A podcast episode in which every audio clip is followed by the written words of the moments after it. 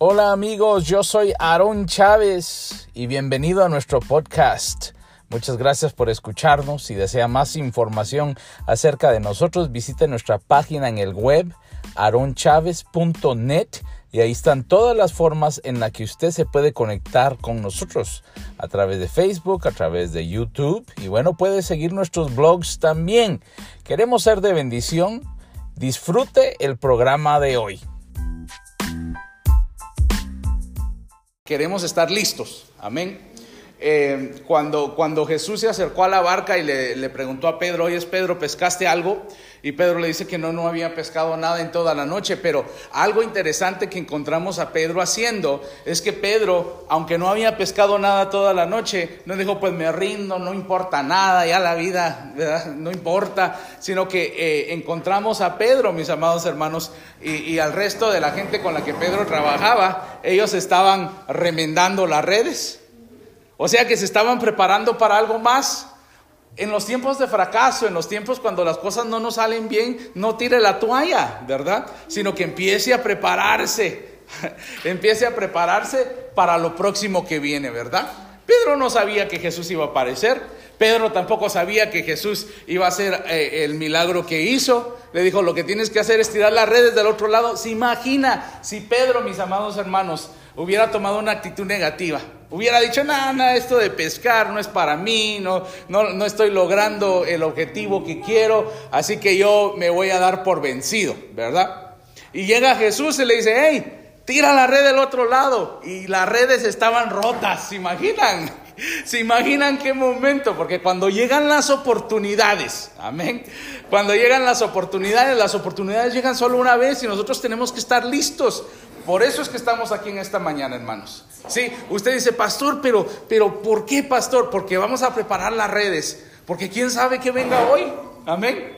¿Quién sabe que venga hoy? ¿Qué, qué, qué tal si Dios decide, hoy voy a bendecirlos con 10 invitados? Y llegan los 10 invitados y nosotros no estamos listos. Amén. ¿Ah? Sí, estamos rotos, descosidos. Entonces eh, es tan importante que nosotros estemos, estemos listos. De lo que le quiero hablar hoy, eh, eh, he nombrado a estas reuniones liderazgo de impacto, ¿verdad? Porque queremos ser líderes que impactan, ¿verdad? Que hacen una diferencia. El tema que quiero tratar con usted es los 212 grados, ¿ok?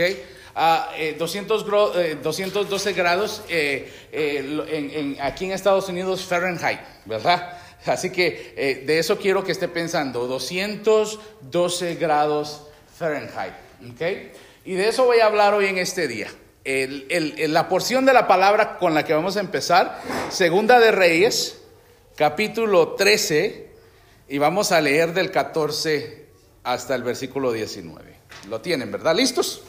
Amén. Bueno, démosle entonces. Aquí va, póngale atención a lo que estamos leyendo y mientras que estamos leyendo esto, yo quiero que usted piense en 212 grados Fahrenheit, ¿ok? Y ahorita les voy a, bueno, ¿sabe qué? Mejor le voy a preguntar de una vez.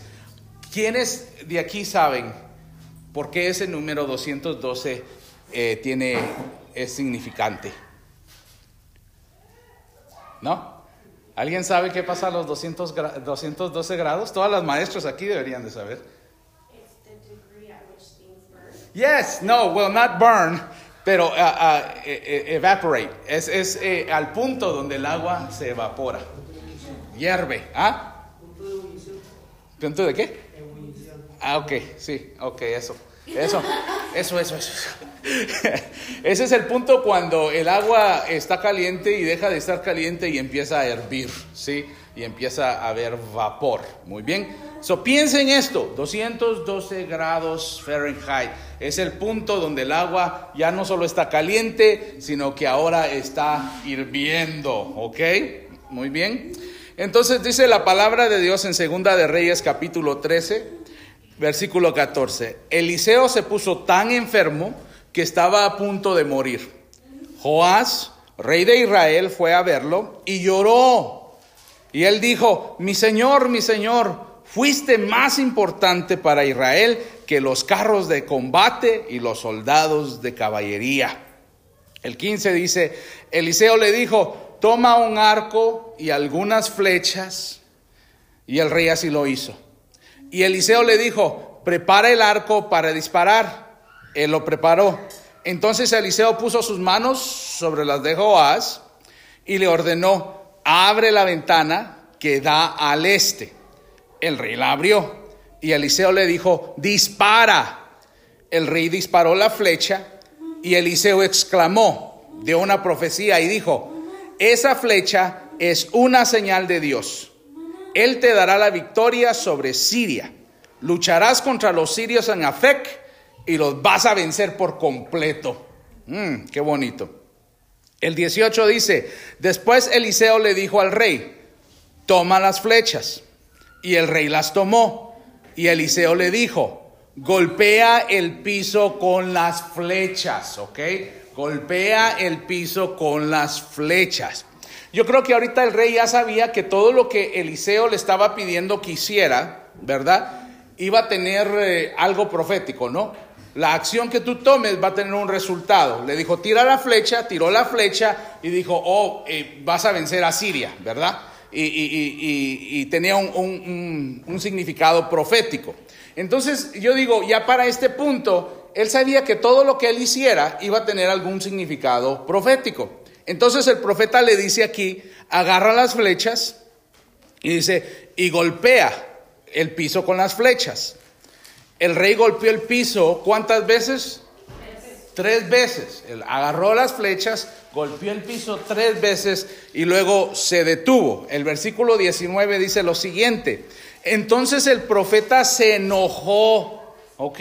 Se enojó y le dijo, tendrías que haber golpeado el piso cinco o seis veces. Si lo hubieras hecho así, habrías podido vencer a Siria de una vez y por todas, pero ahora solo vas a derrotarla tres veces, ¿ok? Quizás esto suene un poco injusto. ¿Por qué fue que el profeta no le, le dio el, le sopló, verdad? Le dio los heads up, hey, eh, haz esto para que, para que venzas, ¿verdad? ¿Por qué no le dijo? ¿Por qué es que simplemente le pidió que hiciera algo y cuando hizo lo incorrecto se enojó y le dijo, vas a tener consecuencias, consecuencias serias? Yo lo que quiero que, entendamos aquí acerca de, lo que está sucediendo y por qué el profeta se enojó, es por un principio eh, eh, en, en esta cultura, y creo que siempre ha existido este principio, es el principio de hacer lo mínimo, ¿sí? El principio de hacer lo menos que se pueda hacer, ¿sí? Entonces, Aquí la lección que debemos de aprender es que el reto es que nosotros aprendamos a dar más de lo que se pide de nosotros, a que nos sobreesforcemos. Y hemos hablado de eso y creo que es uno de los valores importantes, no solo del cristianismo, sino que debe de ser un valor importante para nosotros como personas, ¿sí? El sobreesforzarnos, ¿verdad? Yo le voy a decir una cosa, los patrones en el trabajo buscan gente sobreesforzada, ¿verdad? No a la gente que le tienes que hacer un mapa y decirle qué es lo que tiene que hacer, ¿verdad? Con nuestros hijos pasa bien seguido, dice mi esposa, quiero que limpien el cuarto, ¿sí? Y, a los 10 minutos regresa mi esposa, ¿ya limpiaron? Ya limpiamos, ¿sí? Y entonces entra mi esposa y sí, de hecho, sí limpiaron, levantaron los calcetines que estaban en el piso, pero ignoraron el resto de lo que estaba alrededor, ¿verdad? Y entonces mi esposa dice, oye, pero sí limpiaron los calcetines, pero aquí están estos juguetes también en el piso. Oh, querías que limpiáramos los juguetes, que recogiéramos los juguetes también. Ah, sí, quiero que limpien este cuarto y se va. Al ratito regresa y, de hecho los juguetes ya están, ya los levantaron, ¿sí? Y entonces dice, ¿ya limpiaron? Ya limpiamos. Oh, pues de hecho sí, limpiaron los juguetes, pero no vieron que aquí las camas no están hechas todavía. Entonces, eh, para un niño está bien que le tengas que dar dirección paso a paso, ¿verdad? Pero para nosotros como adultos es importante que tomemos iniciativa y que siempre seamos sobreesforzados. El profeta se enoja porque le dice, quiero que golpees el piso, ¿sí? Y aquel va y hace lo mínimo, ¿sí? Va y lo golpea tres veces. Y el profeta le dice, si te hubieras sobreesforzado, si te hubieras entregado a lo que estabas haciendo, hubieras tenido un mejor resultado. Lo que hoy quiero decirle, mis amados líderes, a cada uno de ustedes, que en todo lo que nosotros hagamos en la vida, si nosotros estamos dispuestos a sobreesforzarnos, nosotros vamos a ver los resultados en nuestra vida. Y no solamente en la iglesia, pero en nuestras vidas personales. Amén.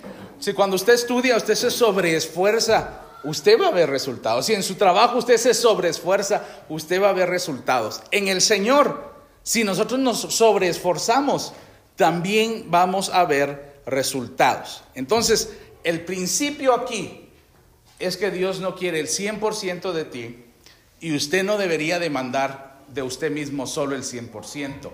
Siempre debería demandar 200% de lo que usted puede dar. De hecho, la palabra de Dios nos lo dice así, ¿verdad? ¿Se recuerdan?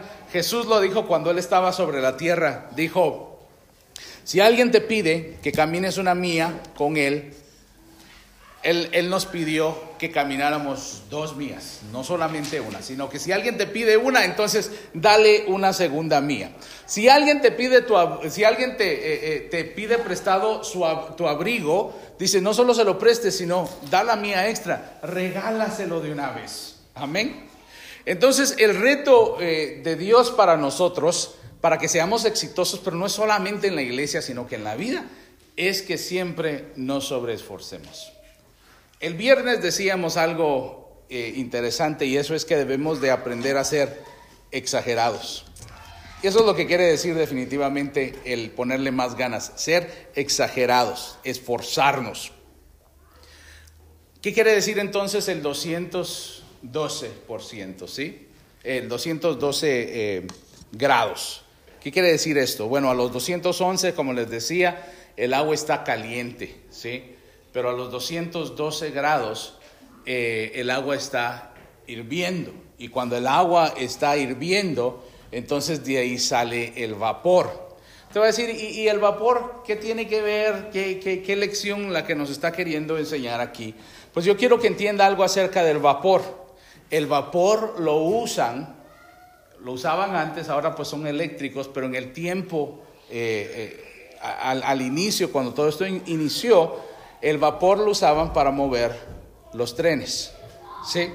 Entonces un tren se podía mover que eh, me puse a buscar a ver cuánto es el peso de un tren y el, peso de una locomotora, de un tren, es aproximadamente 6 mil toneladas. ¿ok?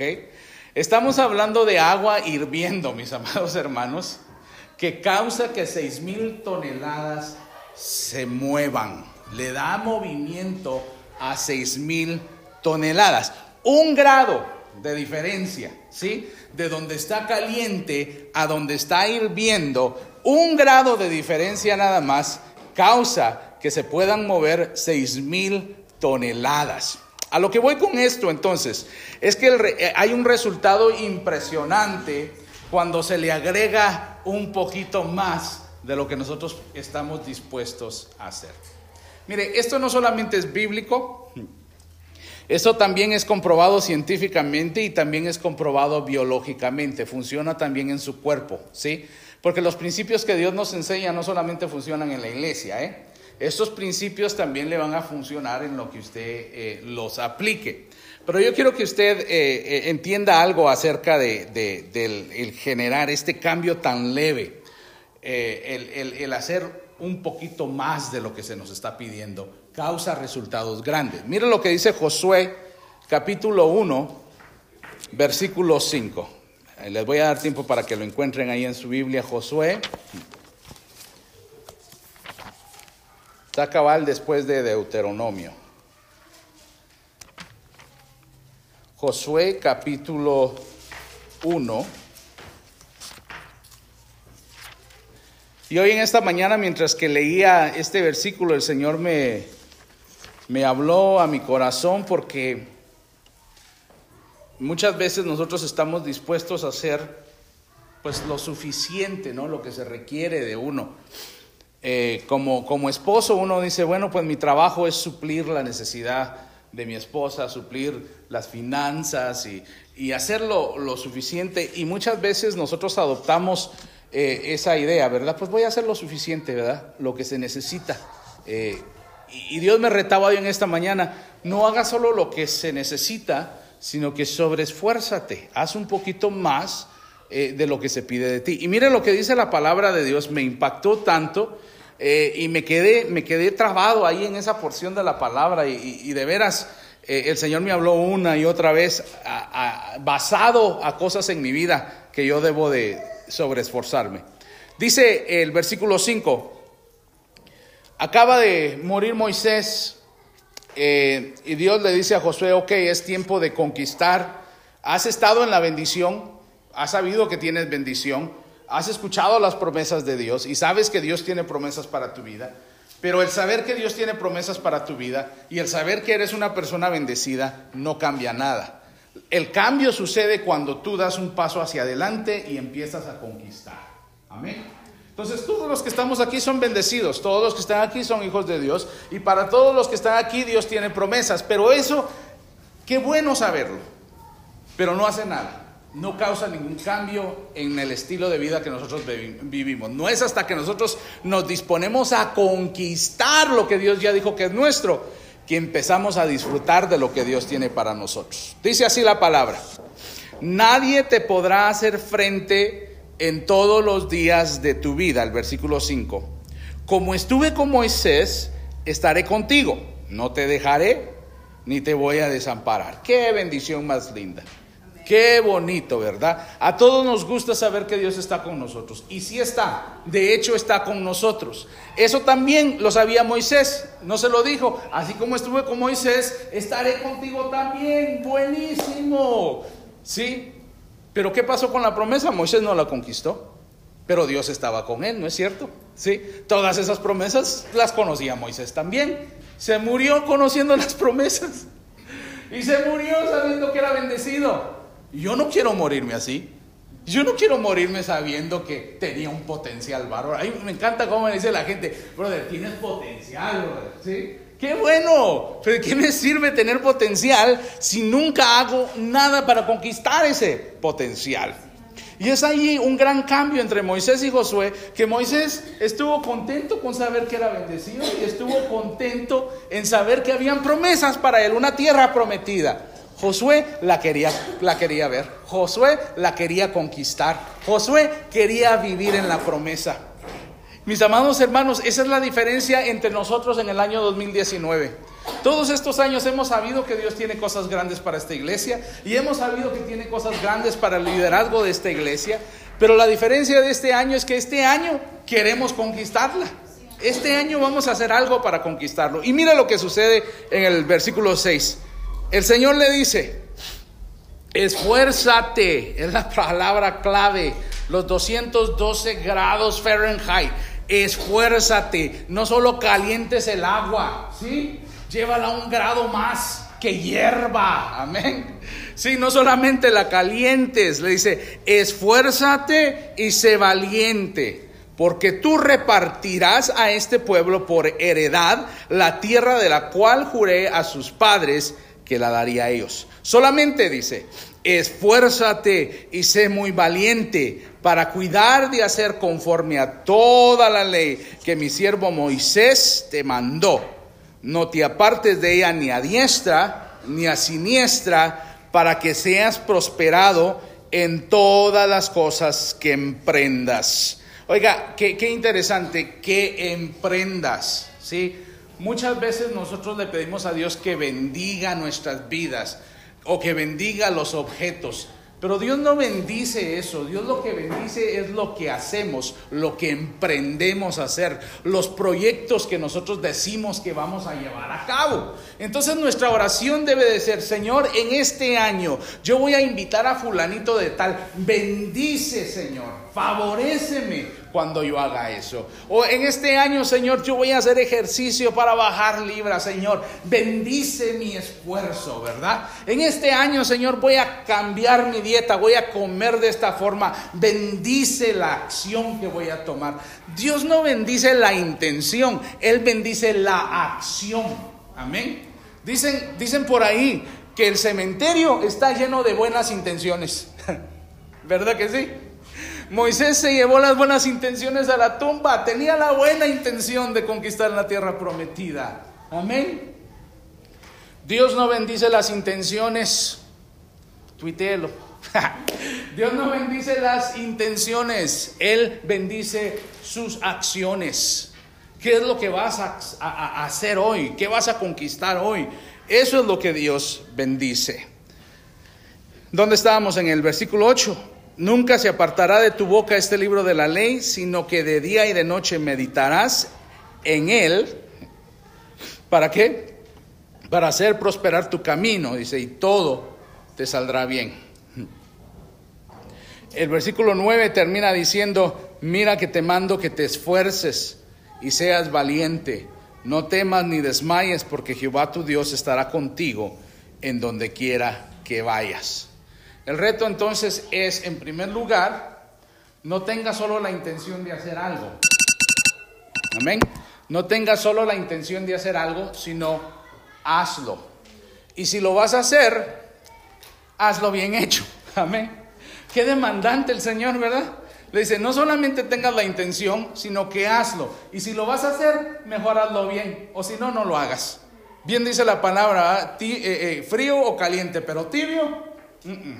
Sí, tibio no me gusta. O frío o caliente. O sí o no. Pero eso que no sé hoy o quién sabe, no me puedo comprometer. Eso no le agrada a Dios.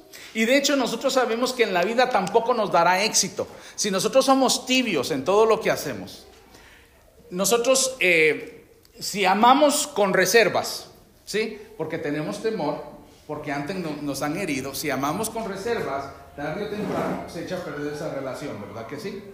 Si nosotros trabajamos con reservas, sin darle el 100%, tarde o temprano perdemos ese trabajo, ¿sí? El Señor nos dice entonces en este día, no sirvan, no vivan con reservas, sino que entreguense el 100%.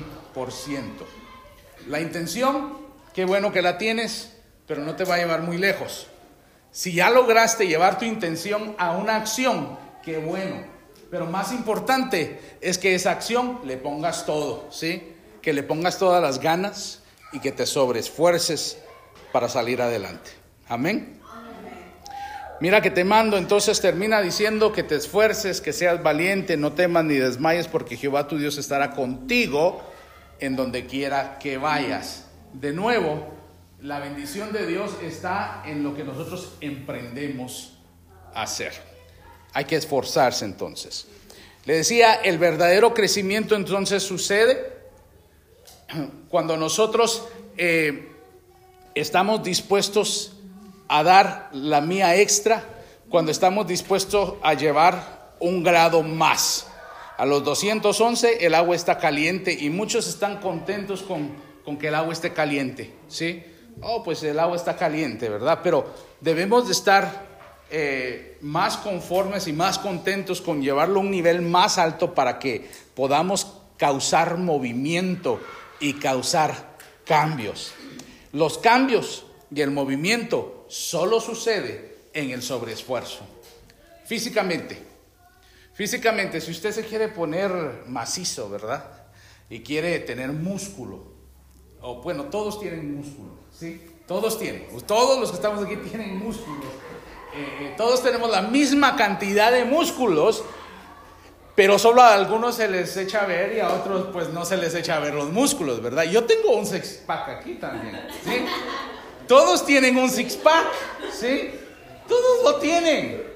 Lo que pasa es que no a todos, el, pues no a todos, ¿verdad? Se les echa a ver. Pero todos tenemos los músculos. O sea, lo que quiero decir es que todos tenemos la capacidad.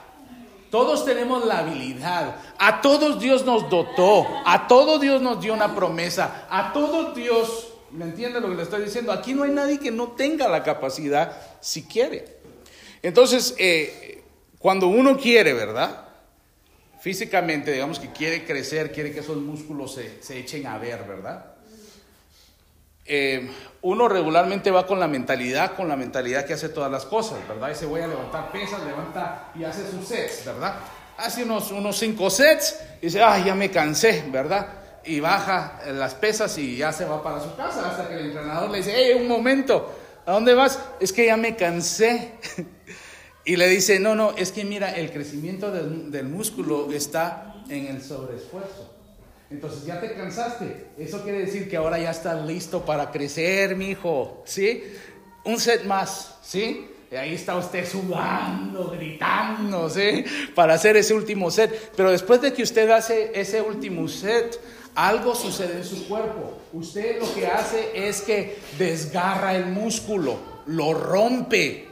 Y eso es bueno, porque cuando el músculo se rompe, entonces la limitación que había se quita y el músculo crece.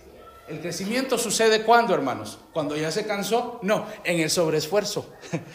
En los cinco sets que lo cansaron, no, no, no, en el sexto set, ¿sí? Cuando usted hizo algo ya después de estar cansado, ahí es cuando empieza a contar, ¿sí? ¿Cuántos sets hizo? Cinco, y el cinco me cansé, de ahí no se cuenta, se cuenta después de cansado. ¿Cuánto hiciste después de cansado? Ahí es donde viene el crecimiento. ¿Qué pasa cuando queremos bajar de libras, verdad? Y nos ponemos a correr en la treadmill, ¿sí? Y le da hasta que se cansa, ¿sí? las calorías que puede quemar pues son mínimas. Pero cuando usted dice, ya no aguanto, pero voy a dar otra vuelta, ¿sí? La cosa es seguir corriendo hasta que el corazón está gritando, alerta, detente, me estás matando, ¿sí? Ahí es donde suceden los cambios. Jamás suceden los cambios antes. Los cambios solamente suceden en el sobreesfuerzo. Cuando usted dice, ya no puedo, ok, ahora sí vas a ver crecimiento. Por eso es que en este día yo quiero retarle a cada uno de ustedes como líderes de nuestra congregación y como líderes en sus propias vidas, no se detengan cuando ya se cansaron. No se detengan cuando ya no les salió, ¿sí? De una vuelta más. De la mía extra. Llévela de 211 grados a 212 grados. Amén.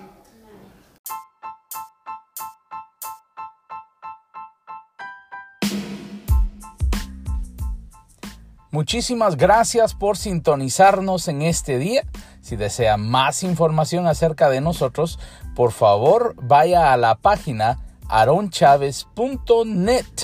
Que el Señor me los bendiga.